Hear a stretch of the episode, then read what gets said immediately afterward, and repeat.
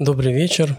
Сегодня мы с вами продолжим знакомиться с автобиографией Голды Мейер «Моя жизнь». Конечно, теперь все они умерли, и они, и их дети, и дети их детей, и их образ жизни. Нет и восточноевропейских местечек, погибших в огне пожарищ.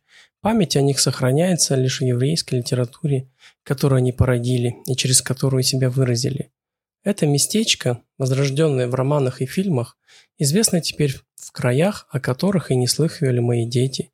Веселое, добродушное, очаровательное местечко, на чьих крышах скрипачи вечно играют сентиментальную музыку, не имеет ничего общего с тем, что помню я. С нищими, несчастными маленькими общинами, где евреи еле-еле перебивались, поддерживая себя надеждами на то, что когда-нибудь станет лучше – и веруя, что в их нищете есть какой-то смысл. В большинстве своем это были богобоязненные, хорошие люди, но жизнь их была в сущности трагична, как и жизнь моего деда Мабовича.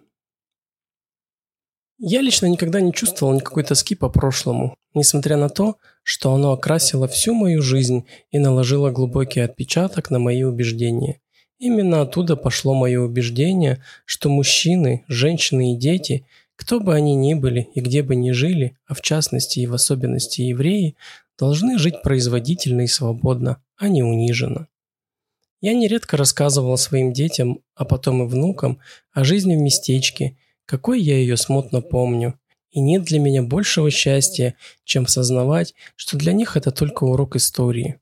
Очень важный урок, ибо речь идет об очень важной части их наследия – но ни с чем там они не могут себя отождествить, ибо с самого начала их жизнь была совершенно иной. В общем, отец провел в Америке три одиноких и трудных года. С великим трудом он наскреб денег на поездку туда, как многие тысячи русских евреев, хлынувших в золотую страну на рубеже столетия. Он верил, что Америка – единственное место, где он сможет разбогатеть. Все произошло не так. И не с ним, и с другими.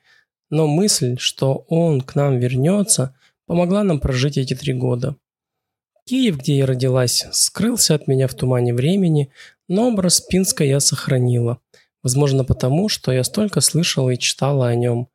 Многие из тех, кого я встретила в последующей жизни, были родом из Пинска и близлежащих городков, в том числе семьи Хаима Вайцмана и Моше Шарата. Много лет спустя я два раза чуть не попала в Пинск. В 1939 году, когда я находилась в Польше с поручением от рабочего движения, я заболела в тот самый день, когда должна была туда поехать, и поездка была отменена. Летом 1948 года, когда я была назначена послом Израиля в Советском Союзе, меня охватило внезапное желание поехать в Пинск и увидеть своими глазами, не остался ли в живых кто-нибудь из моих родственников после нацистов. Но советское правительство не дало мне разрешения. Я надеялась, что со временем мне его все-таки дадут, но в начале 1949 года мне пришлось вернуться в Израиль, и поездка в Пинск была отложена на неопределенное время. Может, оно было и к лучшему.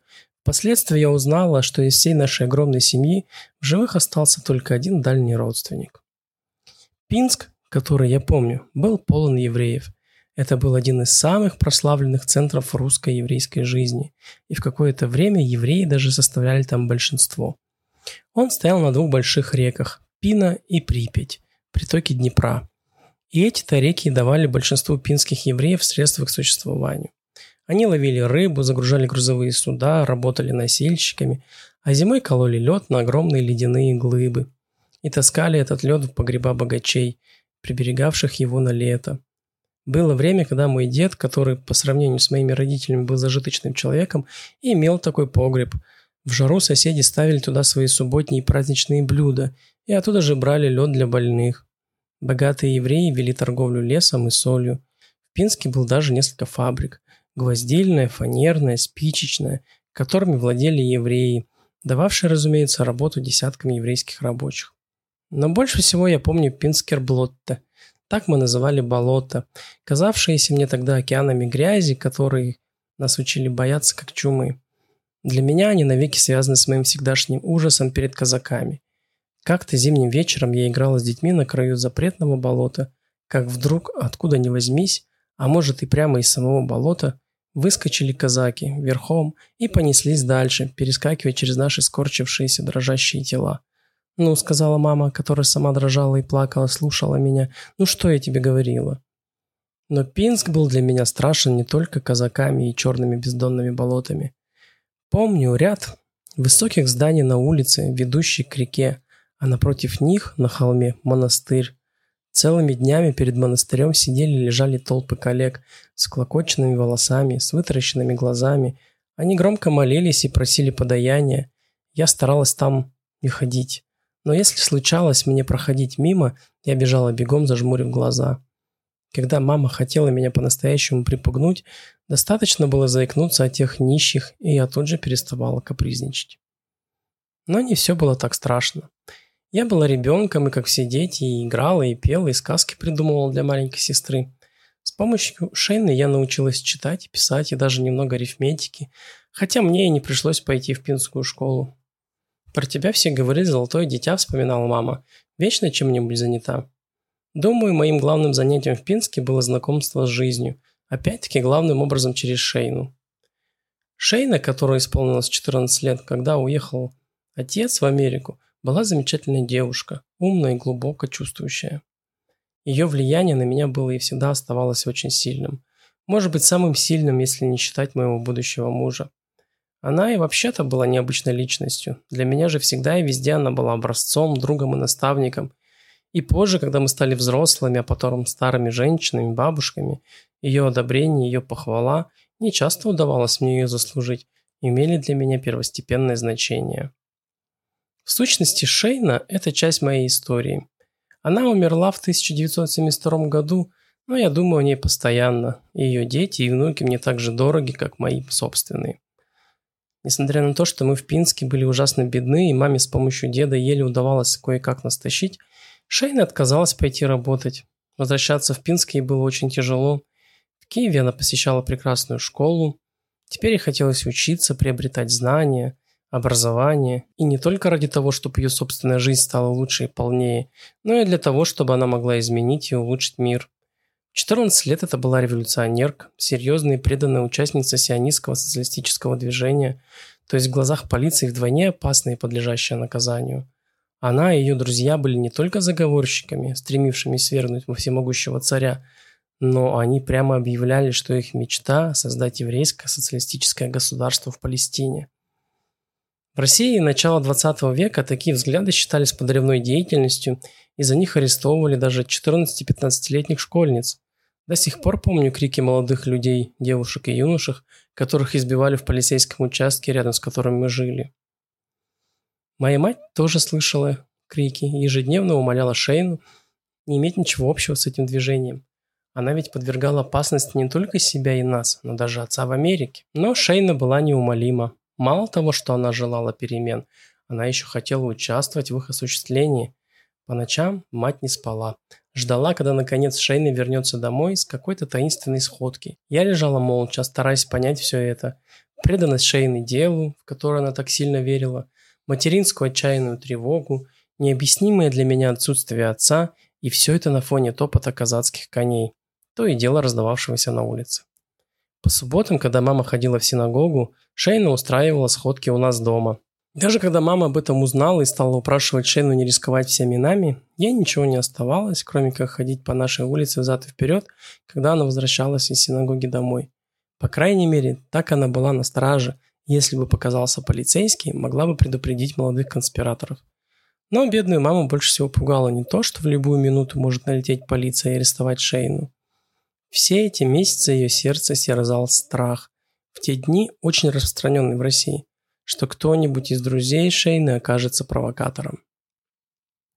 Конечно, я была слишком мала, чтобы понимать, что означают все эти споры, слезы, хлопанье дверью, но и субботние утренние часы я забивалась на печку, встроенную в стену, и сидела там часами, слушая Шейну и ее друзей, стараясь понять, что их так волнует и почему из-за этого плачет мама.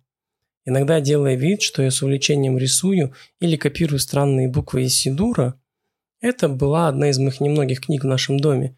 Я вслушивалась, стараясь понять, что именно Шейн с таким жаром объясняет маме. но я только и поняла, что она участвует в какой-то борьбе, которая касается не только русских, но и в особенности евреев.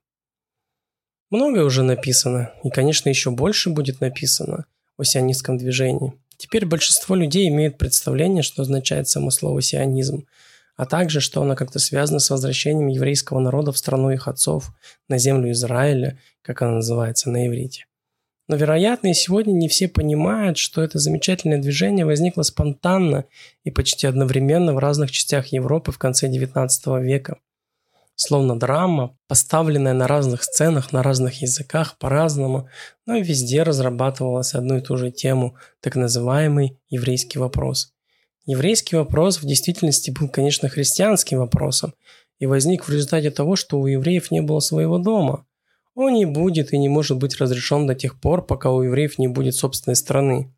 Очевидно, этой страной мог быть только Сион, страна, откуда евреев изгнали 2000 лет тому назад, но которая осталась духовным центром еврейства на протяжении веков, которая в те дни, когда я жила в Пинске и до конца Первой мировой войны, была запущена и заброшенной провинцией Османской империи под названием Палестина.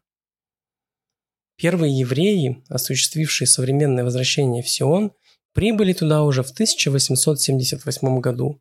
Они основали в первое поселение еврейских земледельцев и назвали его Петах-Тиква – Врата Надежды.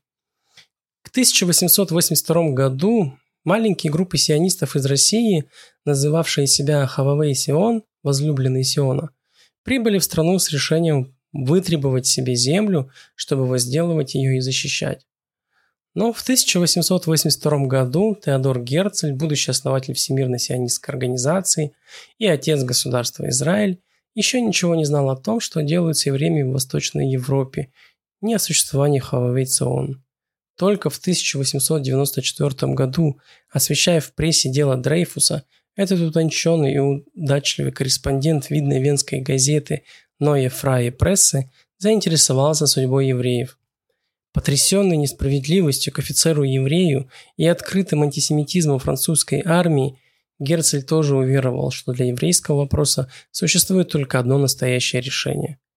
Его дальнейшие достижения и ошибки, вся поразительная история о том, как он пытался создать еврейское государство, изучается теперь всеми израильскими школьниками и следовало бы изучить тем, кто хочет понять, что такое сионизм.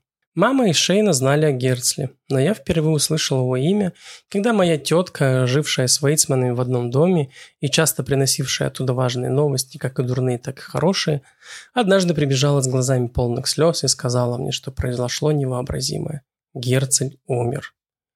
Никогда не забуду, никакое какое молчание наступило вслед за ее сообщением. А Шейна, что типично для нее, решила в знак траура по Герцлю носить только черное – так она и носила траур до тех пор, пока мы не переехали в Милуоки через два долгих года. Тоска евреев по собственной стране не была результатом погромов. Идея заселения Палестины евреями возникла у евреев и даже у некоторых неевреев задолго до того, как слово «погром» вошло в словарь европейского еврейства. Однако русские погромы времен моего детства придали идее сионистов ускорения, Особенно, когда стало ясно, что русское правительство использует евреев как козлов отпущения в своей борьбе с революционерами. Большинство еврейской революционной молодежи в Пинске, объединенной огромной тягой к образованию, котором они видели орудие освобождения угнетенных масс и решимостью покончить с царским режимом, по этому вопросу разделилось на две основные группы. С одной стороны были члены Бунда, Союза еврейских рабочих, считавшие, что положение евреев в России и в других странах переменится, когда восторжествует социализм. Как только изменится экономическая и социальная структура еврейства, говорили бундовцы, исчезнет и антисемитизм. В этом лучшем просветленном социалистическом мире евреи смогут, если того пожелают, сохранять свою культуру, продолжать говорить на идиш, соблюдать традиции и обычаи, есть что захотят и не будет причины цепля... цепляться за отжившую идею еврейской национальности. Паалей Цион, сионисты-социалисты, которым принадлежала Шейна, смотрели на это по-другому. Они верили, что так называемый еврейский вопрос имеет другие корни, и поэтому решать его надо шире и радикальнее, чем просто исправляя экономические и социальные несправедливости. Разделяя социалистические убеждения, они сохраняли верность национальной идее, основанный на концепции единого еврейского народа и восстановлении его независимости.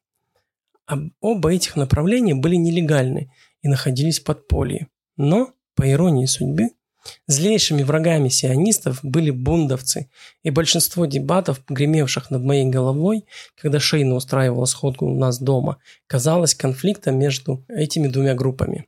Бывало, когда мы с Шейной ссорились, и я выходила из себя, я грозилась, что расскажу про политические собрания нашему краснорожему полицейскому Максиму. Разумеется, я никогда бы этого не сделала.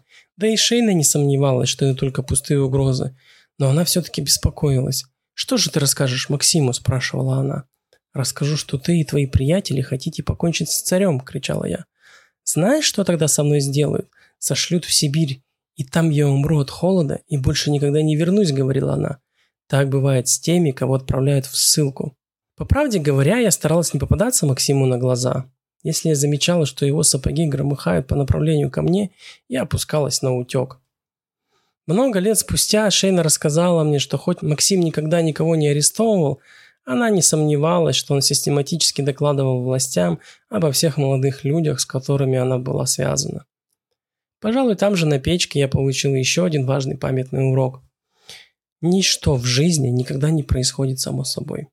Недостаточно верить во что-нибудь, надо еще иметь запас жизненной силы, чтобы преодолевать препятствия, чтобы бороться – Теорию, лежавшую в основе всего, что делала Шейна, я стал усваивать в возрасте 6-7 лет. Что бы ты ни делал, делай это правильно. Шейна в свои 15 лет уже была совершенной максималисткой. Она сама жила, сообразуясь с самыми высокими принципами, чего бы ей этого не стоило, и также сурово и требовательно относилась к другим. Мы уже много лет прожили в Палестине, а потом в Израиле, и она могла бы позволить себе какие-то приобретения, облегчающие жизнь, но она обходилась без них, находя, что жизненный уровень, которому они соответствуют, слишком высок для страны. В 60-е годы, старая и больная, она позволила себе единственную роскошь – холодильник.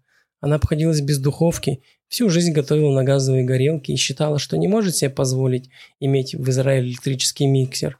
Будь она менее непреклонной, менее требовательной к себе и к другим, она может быть, поняла бы, каким ужасом были для мамы эти пинские, сход... пинские сходки, и, может быть, даже уступила бы ей. Но в том, что Шейна считала важным, она была неумолима. И политические сходки у нас дома продолжались, несмотря на бесконечные раздоры с мамой.